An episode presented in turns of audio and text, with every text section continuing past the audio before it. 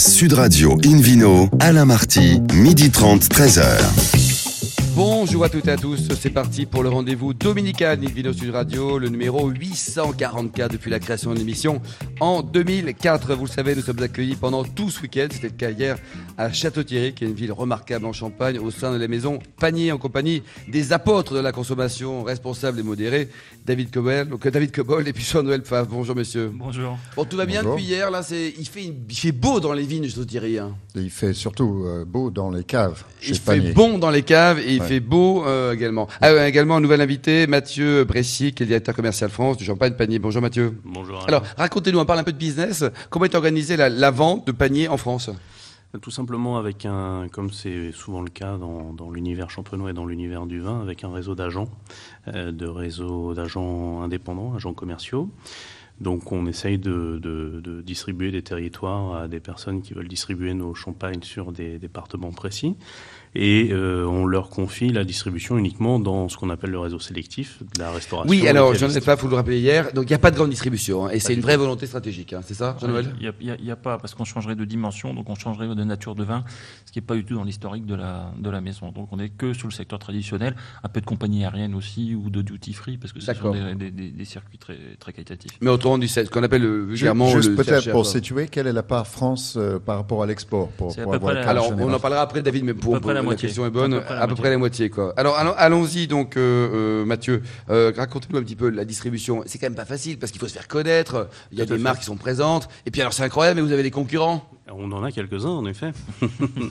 Mais c'est ce qui fait le charme de Alors ce comment ça se passe? Euh, ben, Tout simplement, on prend notre euh, bâton de pèlerin, on va faire goûter nos vins et on, essaye de, convaincre les acheteurs par la qualité de nos vins. Et c'est quoi? C'est d'abord, un, la qualité, et deux, une alternative à des choses plus classiques et peut-être plus courues, connues on est, on est en effet dans cette dynamique-là, euh, commercialement parlant, on est dans cette dynamique de, de, faire découvrir des maisons un peu moins connues, à notoriété un peu, un peu plus intermédiaire, et qui apportent une vraie alternative pour des consommateurs aujourd'hui euh, en, quête de nouveautés mm. et euh, en quête de, produits bien, euh, bien vinifiés. Alors le champagne spécial Côte de Bœuf, là dont on parlait hier dans l'émission, qui est juste remarquable, ça faut quand même expliquer aux clients, non? Ah, Ça, faut l'expliquer. Voilà, faut vous dire une Côte de Bœuf, non? C'est ça. Alors c'est un peu compliqué de trimballer la plancha et la Côte de Bœuf. pour, tout est possible ici, hein. mais tout est envisageable. C'est certain que c'est des champagnes qui s'apprécient en situation et qui fonctionnent extrêmement bien quand on, quand on, le restaurant veut jouer le jeu de la recommandation spécifique sur euh, un très joli train de côte de bœuf qu'il a pu faire rentrer dans son, dans son offre euh, restauration. Mmh. Alors, David Cobol en parle un peu de toute façon, après on a à l'international, hein, mais la France, la France, ça consomme en gros, on va dire, sur les 300 millions de bouteilles produites chaque année de champagne, la moitié sont bues ici. Est-ce que ça, c'est pas un vrai, vrai péril, C'est plus que la moitié, hein, pour, pour la France. Euh, globalement, c'est plus que la moitié parce que c'est le marché principal pour l'ensemble des. Mais c'est pas dangereux, ça, David, d'avoir un pays qui fait plus de 50% du business. Potentiellement, ça pourrait être dangereux, euh, d'autant plus qu'en France, globalement, la consommation de vin, je parle du vin en général, est en baisse. Euh, donc il faut, il faut surtout pas mettre tous ses œufs dans le même panier. C'est toujours une base. Ça c'est très drôle. Ça, c'est bien, bien, dit. Ça. Ah, joli jeu de mots là. Pas, tous les œufs dans le même panier, c'est parfait. Oui. c'est pas grave, David euh, Jean-Noël, ça, ça, vous, ça vous soucie ça de dire bon, tant mieux les Français vendent du champagne. Ça a beaucoup changé. Continue. Ça, a déjà beaucoup changé. Euh, le marché français c'était jusqu'à 60% des ventes et 40% qui se faisaient à l'export. Euh, les derniers chiffres de 2018 c'est 48,7% de, de, de, ventes en, en France et donc le reste en termes de volumétrie et le reste à l'étranger. En revanche, en termes de valeur, on n'est plus qu'à 40% de la valeur qui a été faite euh, sur le marché français. D'accord, et le reste est fait ailleurs. Le reste qui est fait à l'export parce qu'on valorise. Donc mieux vendu. C'est mieux vendu quand on va plus loin. David Cobol, au niveau de vente de champagne, on a vu, donc il y avait une volonté au sein de la maison Panier, le CHR, classique, les cavistes, hôtellerie. Mhm. quel est le premier, premier outil pour vendre du vin en France? Est-ce que la grande distribution a un rôle important en France? Ben Si, globalement, euh, la grande distribution est très très importante. Le problème de la grande distribution, sa grande difficulté, c'est d'abord une absence de, de conseil aux consommateurs. Euh, une nécessité de volume et puis une pression énorme sur les prix, ce qui a parfois des effets désastreux sur, le, sur la qualité du champagne. Je trouve que le, le plus grand danger pour le champagne, c'est de continuer de voir dans les grandes distributions en promotion en fin d'année des champagnes à 10 euros. Incroyable, ça casse tout ça, ça casse tout. Hein. Oui. Et Mathieu, ça vous perturbe et, du coup, les, les, gens ergotent sur la qualité pour pouvoir respecter ces eh oui, prix. Donc c'est très, très mauvais pour tout le monde. Ça c'est mauvais, c'est le cancer du champagne, ça non? Ça peut être perturbant. Après, les, les, les cavistes qui sont pour 50% de nos clients dans la distribution française, française. Ils jouent pas ce jeu-là. Champagne panier. Bon, c'est sûr qu'ils sont attentifs, mais ils se différencient sur d'autres choses. Le conseil, Mm. la recommandation adaptée à un moment de consommation. Puis quand la bouteille est pas bonne, on sait qui engueuler le lendemain. Quoi. Exactement. Hein. Non, mais Alors, vous avez raison. Le commerce électronique, Jean-Noël, ça représente quoi en France? Il y a le- les sites internet, les ventes sur internet, c'est encore balbutiant ou ça a pris une vraie Alors, place importante? Ça n'est plus balbutiant. Euh, Aujourd'hui, il y a quelques, il y a, il y a deux principaux opérateurs qui, qui, qui- qui jouent un rôle significatif. Lesquels, par exemple? On peut citer. hein. On peut citer vente privée, par exemple. Eux, ils vendent des volumes importants en vin et en champagne. hein. Alors, on peut pas dire volume important. Ah. Ça représente pas encore beaucoup sur le marché. Par contre, c'est des opérations à répétition aujourd'hui. hein. Euh, quand c'était une opération champagne euh, toutes les trois semaines, il y a environ trois ans ou quatre ans, aujourd'hui, c'est une opération champagne par semaine, voire deux, voire trois la même semaine. Et ça, c'est pas trop dur pour une marque de dire, euh, enfin, Si. 10, 40, de 30, Si. 40%. Est-ce que David Cobol expliquait 10 euros la bouteille de champagne, c'est bon pour personne? Oui, alors Y ça- compris celui ça- qui vend 10 euros d'ailleurs. Oui, alors ça, c'est économiquement de toute façon catastrophique parce que le prix de revient d'une bouteille de champagne, il est supérieur à ce prix-là. Donc, Quand on vend une bouteille, ce que nous ne faisons pas à ce prix-là, c'est uniquement pour faire la trésorerie et pas pour gagner de l'argent. Si on ne gagne pas d'argent, on ne va pas pouvoir développer, on ne va pas pouvoir faire la qualité demain. Oui, c'est impressionnant. L'électronique, euh, David Cobol, le numérique, en tout cas le digital, pour la vente de vin, vous voyez des choses qui vont se tramer à, à court terme ou pas trop? Je- J'en sais rien. Je suis totalement, nul dans ce domaine-là. Ouais. Non, ce que je constate, parce qu'on a parlé de, de- du réseau des cavistes, je constate, euh, moi j'ai été caviste il y a très longtemps, il y a 35 ans, je croyais que ce métier allait disparaître, c'est tout le contraire qui s'est Oui, produit. ça. Il y a de plus en plus de cavistes. Moi je reçois en formation aujourd'hui des jeunes qui veulent devenir cavistes et c'est très très encourageant. C'est-à-dire qu'il y a un avenir pour ces métiers où le conseil et le choix de la qualité euh, vont de pair. Allez, on quitte donc la France pour parler toujours de la consommation du champagne. Au niveau international, David, quels sont les, les premiers pays consommateurs, euh, ceux qui adorent nos bulles à la française? Bah, D'abord la Grande-Bretagne, hein. les États-Unis, très important aussi.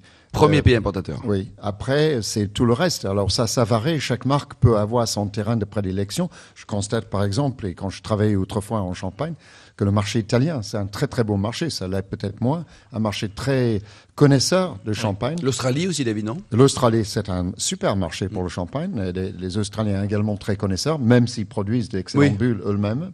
bah, Euh, Sur les ils intelligents, ils en produisent et puis ils boivent les autres en plus. Quoi. Oui, bah, il- la meilleure des deux mondes. Jean-Noël, vous en pensez quoi Les marchés aujourd'hui et ceux, vous qui avez du pif là, qui vont marcher demain après-demain? Oui, alors ce qui marche aujourd'hui, c'est ce que disait David, Royaume-Uni, euh, États-Unis, sachant que les États-Unis est passé l'année dernière devant le Oui. Royaume-Uni. Premier pays importateur. Euh, premier pays importateur. Euh, Japon. Petite parenthèse là, leur président aux cheveux, cheveux jaunes là, qui va augmenter, Ouais. mettre des taxes partout. Qu'est-ce qu'on lui dit? Ça commence Euh, par un D ou par un F? On lui Qu'est-ce dit- qu'on lui dit alors? On lui Non, dit- non, mais, on lui, on lui euh, dit merde. hein. Oui, mais franchement, si on aligne le, si- si- le- le- les taxes en centimes, c'est très très minime sur les vins importés en France. S'il les met au même niveau, euh, je vois pas de problème. Mais si euh, s'il augmente massivement, là c'est plus problématique. Mais je vois aucun problème à aligner les taxes et quelques centimes au lieu de 5 de faire 10. C'est vrai que Ça change pas grand-chose. c'est- Pour l'instant, c'est vraiment une petite, euh, Ouais, un petit pourcentage. Sachant que la distribution des États-Unis, c'est le système des trois tiers. hein, donc il y Eh a oui. trois marges à prendre. Le vrai Donc, problème dès est qu'on là. augmente le prix à l'origine, on fait x3 l'augmentation de la taxe en fait. Bon, hein. enfin, 2 centimes, ça fait Alors, 6, hein, ça va euh, encore quoi. Ouais, mais alors pour une, pour, une, pour une grande marque à diffusion nationale, etc., ça va passer relativement bien. Ça va faire moins d'un dollar sur la bouteille, etc. Pour des marques un peu, avec un peu moins de notoriété, l'impact est plus important quand même. Alors, les concurrents du champagne, parce qu'on en parle très peu, mais dans le monde, c'est incroyable, il y a d'autres bulles et de qualité. Ah, il y en a beaucoup. Alors, par exemple, prenons le Prosecco. Il y a un Ouais. succès national du Prosecco. Il y a 10 ans, personne n'en buvait. Aujourd'hui, tout le monde en, en boit. C'est tendance, c'est bon. Ça, ça vous inquiète ou vous dites, euh, ce sont deux catégories différentes? On s'en fout. Alors, les deux peuvent vivre. Euh, à court terme, ça peut être inquiétant parce qu'il y a un peu de volumétrie qui est prise sur tous les, toutes les autres euh, vins tranquilles d'ailleurs. Il pique un peu à tout le monde de par le marché, peu vous voulez tout le dire. Prosecco, c'est 400 millions de bouteilles exportées aujourd'hui. Rien que pour l'export, la Champagne, c'est 300 millions de bouteilles vendues dans le monde entier. Cela dit, on n'est pas sur la même valorisation, on n'est pas sur le même process du tout, du Mm. tout, du tout, du tout. Et il y a de la place pour les deux. Je comprends qu'un jeune puisse acheter une bouteille Prosecco à 5 euros, mais enfin, quand il aura 30 ans, qu'il aura un peu de revenus économiques, il viendra avoir une bouteille de champagne à 30 euros. Mathieu, vous en pensez quoi? Parce que vous êtes directeur commercial, donc vous êtes confronté au terrain hein, tous les jours. On vous en parle du Prosecco, on vous parle des créments de Bourgogne par exemple, ou de Loire, enfin des concurrents des, des- des bulles. Parce que David Cobol, combien de bulles produites chaque année dans le monde? Parce que c'est quoi C'est 1% pour le champagne, non? C'est tout petit. Euh, Champagne, c'est tout petit. Ouais, oui. tout petit, Alors, je ne sais pas la proportion exacte. Jean-Noël, on, vous, on doit pas être très moins d'un pour cent dans le monde, hein, des bulles. Oui, c'est le, le, le champagne, c'est moins de 10% des bulles produites dans le monde. Ouais, c'est ça, donc c'est petit quoi. Mathieu? On en parle évidemment sur la, sur la consommation. Après, la clientèle qui est la nôtre euh, de sommeliers euh, dans des restaurants gastronomiques, euh, ils servent quand même encore et toujours du champagne à la coupe. Et j'ai rarement vu du prosecco à l'averse dans des restaurants étoilés Michelin. Euh, ça doit forcément exister, hein, des sommeliers qui ont envie de proposer de la découverte, mais c'est pas encore quelque chose de très fréquent. Mm. Et puis les concurrents américains qui marquent toujours champagne sur l'étiquette ou Chablis, la. Oui, hein. oui, on n'est pas encore réussi à résoudre ce problème-là. Ah, c'est insupportable, c'est. Oui, bah, Ça a été résolu pour l'export, c'est-à-dire que c'est interdit Ils n'ont pas le maintenant droit de les exporter. de les exporter, ces produits-là. D'accord. Bah, Donc, encore, euh, heureux, quoi, mais bon. Voilà, donc, donc ils, ils se les boivent, mais, mais c'est vrai que c'est un vrai problème parce que le CVC, le Comité international de vin de champagne, a longtemps lutté contre ces abus d'une appellation. Euh, il faut que respecter la réciprocité, c'est-à-dire que si nous on se met à produire du vin de Napa à Château-Thierry, euh, je pense que quelqu'un là-bas va gueuler. Oui. Euh, bah, Enfin, quoique, dans ce bah, sens-là, il faut, faut être fair play. Hein. Et la Chine dans tout ça, pour terminer? Euh, c'est- certainement en devenir. Mais aujourd'hui, il se vend autant de champagne euh, sur Hong Kong que sur l'ensemble de la Chine, schématiquement. Alors qu'en termes de territoire, on n'est pas du tout sur les Oui, mêmes proportions. Donc c'est un marché en devenir. Il y a un gros problème du consommateur chinois sur la perception de l'acidité. Oui. Et c'est ça qui aujourd'hui. C'est-à-dire que le, le, le- bloque le encore. goût ne leur sied pas. Le goût ne leur sied pas. Ils Et sont de la bulle, sur peut-être. le Ah sucre, Ah bah s'ils n'aiment euh, pas l'acidité, la bulle, euh, ça va être compliqué encore. Mais il y a 60 millions de Chinois qui potentiellement ont le niveau de vie pour acheter du champagne. Donc ça viendra. D'accord. Et alors les cadeaux, euh, donc vous Mathieu, c'est la France le périmètre, mais vous voyez que on achète en France pour vendre aussi à l'export. Il y a des petits malins qui font ça, non? C'est des choses qui peuvent arriver, pas chez nous en tout cas. Oui, pas chez nous directement. Et donc là, ça veut dire à part la Chine, Jean-Noël, pour terminer, le, le prochain prochain marché, c'est quoi? C'est le Nigeria? Euh, alors oui, alors, effectivement, ou l'Angola, mais ils Alors, ça reste, champagne, bien sûr. ouais, ça reste le Japon qui a une progression Ouais. absolument fantastique et c'est le pays au monde où on vend les cuvées les plus élaborées et les plus chères. Et il y a encore du potentiel de Et production les plus sophistiqués. Et les plus sophistiqués qui apprécient le plus, qui ont une vraie gastronomie. Enfin, il y, a- il y a une vraie culture champagne au Japon. Donc ça veut dire que vous êtes optimiste pour le- les 20 prochaines années en termes de consommation du champagne et on va pas se faire supplanter par les, les autres? En volumétrie peut-être, mais on continuera à bien vivre en faisant des bons produits. Qualité, qualité toujours Qualité, qualité. Ouais, comme tout ce qu'on fait ici à Château-Thierry, non Oui, bien sûr. Merci beaucoup Mathieu, Jean-Noël et David. Retour à Château-Thierry justement dans les murs de Champagne-Panier. Dans quelques instants, on va recevoir le maire de Château-Thierry et puis on parlera évidemment de nous tourisme. À tout de suite. Sud Radio Invino, Alain Marty, midi 30, 13h.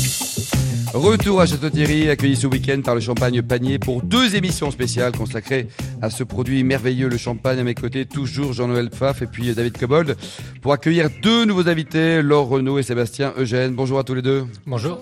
Alors Sébastien, vous êtes le, maire, le dynamique maire de Château-Thierry, qui est né chez vous, en personnage connu, en 1621. Bien, c'est Jean de La Fontaine. Bravo, c'est la bonne réponse. Alors racontez-nous.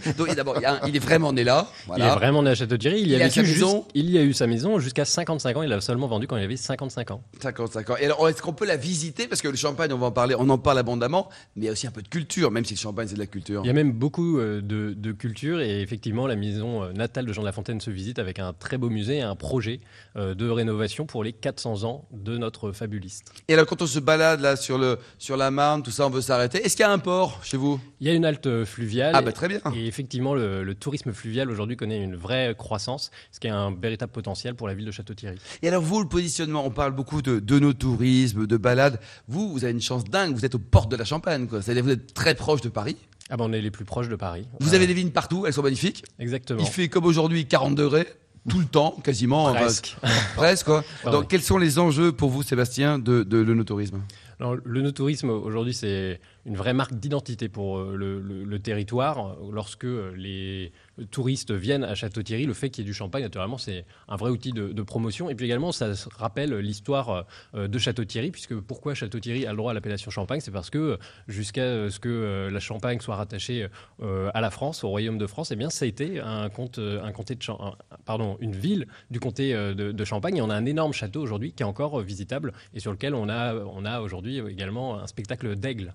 Ah, parfait. Ça, et ça, je suppose que c'est en juillet, août, c'est c'est maintenant. C'est en ce hein. moment, ouais, tout le printemps, Il y a aussi une et superbe collection de roses anciennes, j'ai- constaté. Sur le château médiéval, Ah, ça, les Anglais avec la rose, notamment au rugby, vous l'avez pas loupé, vous, David Coppol, ça. Alors, euh, l'offre également, donc ici, ici, on, on- d'abord, il fait bon vivre. Et ensuite, quand on veut dormir, il y a de l'hôtellerie qui est sympa, même s'il y a encore du boulot. Euh, et on peut déjeuner dans un bistrot ou dans un bon restaurant. Enfin, il fait bon vivre chez vous. Exactement, il fait bon vivre. Le cadre de vie est très agréable. C'est une petite ville-centre avec seulement euh, 15 000 habitants, avec des coteaux de champagne qui surplombent euh, l'ensemble de la ville. Parce que quand on parle de, de champagne, il faut bien s'imaginer les paysages qui y sont associés. Comme on est dans la vallée de la Marne, euh, il y a les coteaux et c'est euh, euh, pas montagneux, mais en tout cas, c'est une vallée. Et c'est naturellement euh, extrêmement agréable de pouvoir euh, se promener en hauteur, euh, soit dans les vignes, soit en bas avec la Marne ou sur les hauteurs du château médiéval. Et alors vous soutenez les actions de, bah, comme à l'initiative de, de Panier par exemple, des, des, vignerons, des entités, des coopératives qui, qui, veulent mettre en avant le tourisme et par définition évidemment Château-Thierry Tout à fait. Alors déjà on soutient la, la, COVAMA, la coopérative du Champagne Panier, notamment parce que même si elle, la coopérative n'est pas en centre-ville même, elle est en milieu urbanisé et la ville est très soucieuse de pouvoir accompagner le développement de la coopérative. Également faire connaître de plus en plus les caves Panier parce qu'elles sont absolument magnifiques. elles sont superbes. Ouais. on va pas l'éclore, mais à visiter. Et puis on soutient toutes les initiatives, notamment euh, de plus petits euh, viticulteurs qui souhaitent faire connaître euh, leur champagne. On a un festival de champagne chaque mois d'octobre, le troisième week-end d'octobre, Champagne et vous, qui est organisé bah, par une quarantaine de viticulteurs qui mettent leurs efforts en commun pour avoir un très beau festival qui d'ailleurs a lieu sur le château médiéval. Ah bah super, et ça dure quoi? Ça dure une journée, deux jours? Ça, ça dure deux jours. Deux jours quoi. Et vous avez la date pour cette année quand même qu'on prenne rendez-vous tout de suite là? De mémoire, c'est autour du 20-21 octobre. 20-21 octobre. Il faut venir ici à Château-Thierry et avant de, d'élargir sur le, tourisme en général, euh, les prochains chantiers pour la mairie, qu'est-ce que vous avez comme envie de, de faire? Le gros chantier aujourd'hui, euh, c'est de mettre plus en valeur euh, la Marne. Euh, puisqu'il y a un véritable potentiel. Euh, également, on a été sélectionné, euh, l'Hôtel-Dieu de Château-Thierry a été sélectionné par la Mission Berne dans le cadre de cette grande. Stéphane Berne est aussi passé chez vous alors Il est passé chez nous et pour les Hauts-de-France, le monument emblématique des Hauts-de-France, c'était l'Hôtel-Dieu de Château-Thierry qui s'est retrouvé l'année dernière sur l'ensemble des tickets à gratter du loto de patrimoine. Ça, c'est quand même une super pub, non? Ah bah, C'est une super pub, et surtout, s'il y a un très beau projet derrière, il y a déjà un musée et le but, c'est encore de développer plus encore l'offre de tourisme à Château-Thierry. Bon, il est génial, Stéphane Berne. En plus, il aime bien les, les bonnes Alors, Laure, vous avez un métier en or, quoi. Vous êtes responsable de l'autorisme chez Panier, du marketing, de la communication. Enfin, on pourrait presque payer pour avoir votre job, non? Ah, c'est un très très beau job et euh, il y a plein de choses à faire, plein de projets et on, s'amuse bien. Alors, euh, Jean-Noël, ces caves, on a eu la chance de visiter ce matin là, avec David Cobold. Euh, il y a quand même 2 km sous terre avec 18 mètres de hauteur. Là, c'est exceptionnel. Elle date de quand alors Elle date du XIIe siècle. 12e siècle. C'était des, des, carrières. Avant l'invention du champagne, il y avait déjà le champagne, mais uniquement champagne. Il y avait, en fait, c'est des, des, carrières. Donc on descendait à 18 mètres extraire de la pierre calcaire qui, a servi notamment, on parlait d'Hôtel Dieu. C'est des pierres ici qui ont servi à construire euh, cet édifice à Château-Thierry. Et on a la chance que ça ait été conservé. Puis c'était aussi des lieux dans lesquels les gens se réfugiaient dans les périodes un peu euh, troubles, euh, troubles, heurtées, puisqu'on peut y vivre hein, à 12 degrés, on y met un peu de lumière, on peut y emmener des bestiaux à l'intérieur, etc. Et, comment il, y avait de l'eau, il, venait avec l'eau, je suppose, avec les, bestiaux, comme vous dites. Avec les bestiaux, on avait des, encoches avec des bougies, et puis on pouvait vivre là-dedans pendant que dehors, ça s'entretuait. Enfin, c'est schématique. Et on retrouve, ça donne envie. Hein, on, retrouve, on retrouve des traces de tout ça sur les murs parce que les gens faisaient des gravures. Et certaines sont datées dans les cas.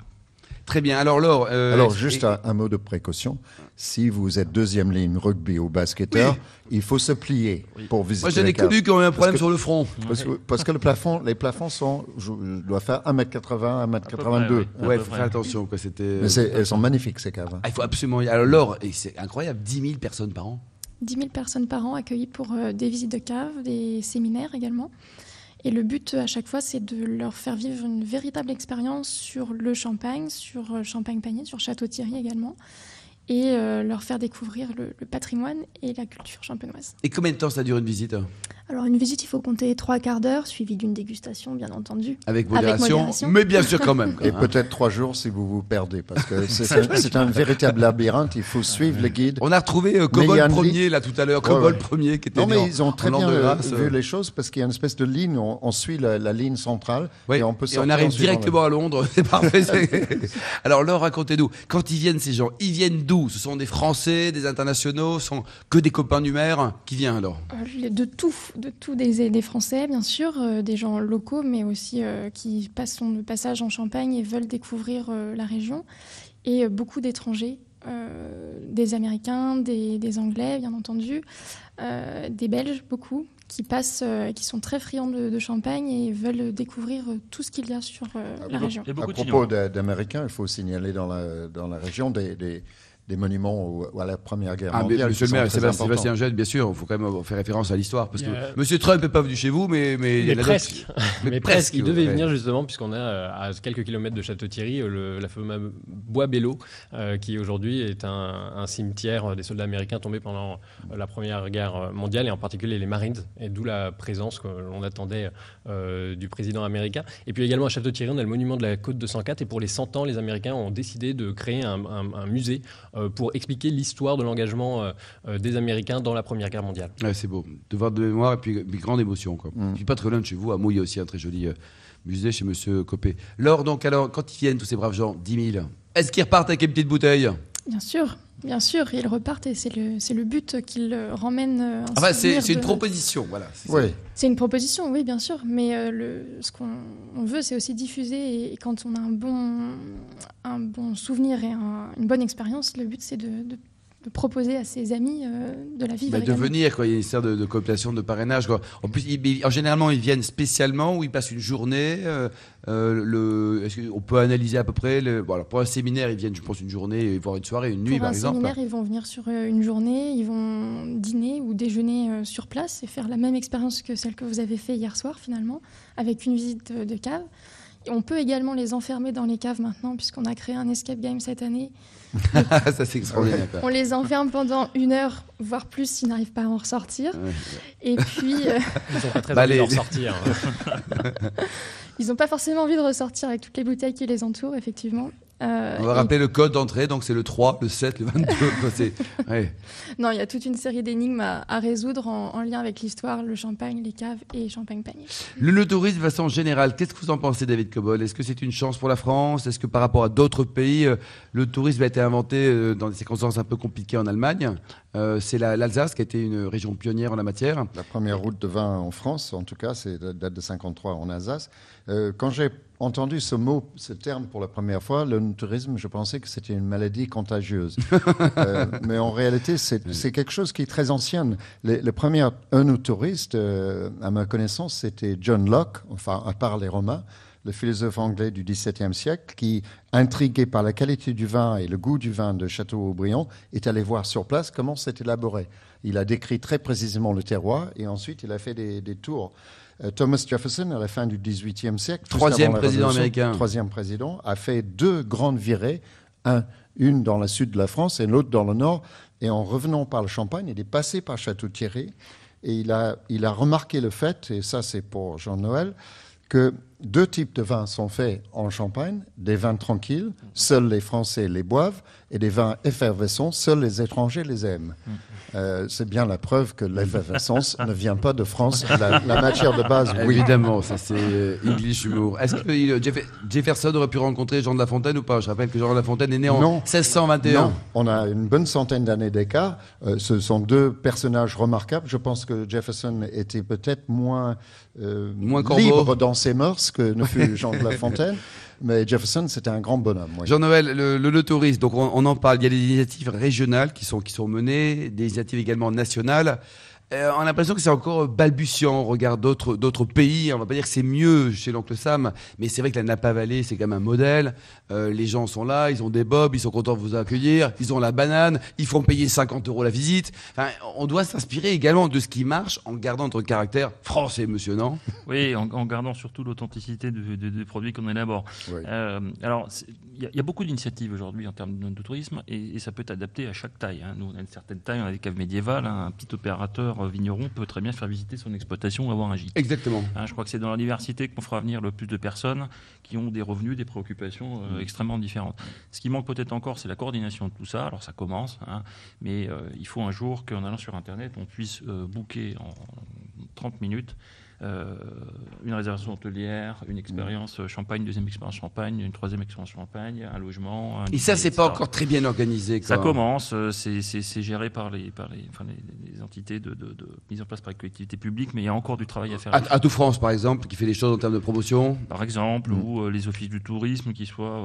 locaux, départementaux. Et là, il y a du boulot? Il y a encore du boulot. Trop de fonctionnaires? Je n'ai pas dit trop de fonctionnaires, il n'y a pas encore assez d'outils commerciaux. Oui, voilà, un peu plus de marketing. Vous en pensez quoi, monsieur le maire? Partager un peu l'avis de, de Jean-Noël ou faut une nouvelle dynamique parce qu'on a quand même de l'or quelque part qui est devant nous là. Il y a, de l'or et effectivement, je pense qu'il faut que tous les acteurs euh, se mobilisent pour développer le notérisme beaucoup plus euh, en France et pas uniquement se concentrer sur des régions qui sont déjà à fort potentiel. C'est tout le problème en France. On le voit pour les musées nationaux où on met tous les efforts euh, dans les huit musées nationaux qui, sont en province et puis le reste, eh ben, ont, des difficultés à, se développer. Merci beaucoup, euh, monsieur le maire Sébastien Eugène. Merci également Laure Mathieu et David. Un grand merci à vous, Jean-Noël Paf, on l'avoir accueilli euh, dans vos caves pendant tout ce week-end, deux jours, hein, avec euh, Escape Game et compagnie. On s'est régalé. Longue vie au champagne panier. Pour en savoir plus, rendez-vous sur sudradio.fr, invinoradio.fr ou notre page Facebook Invino. On se donne rendez-vous samedi prochain, 12h30 précise en direct du caviste Nicolas. Nous serons à Paris au 31 Place de la Madeleine pour une nouvelle mission. D'ici là, bah, c'est le moment excellent déjeuner. Restez fidèles à Sud Radio et surtout respectez, n'oubliez jamais, la plus grande des modérations. Salut Sud Radio Invino.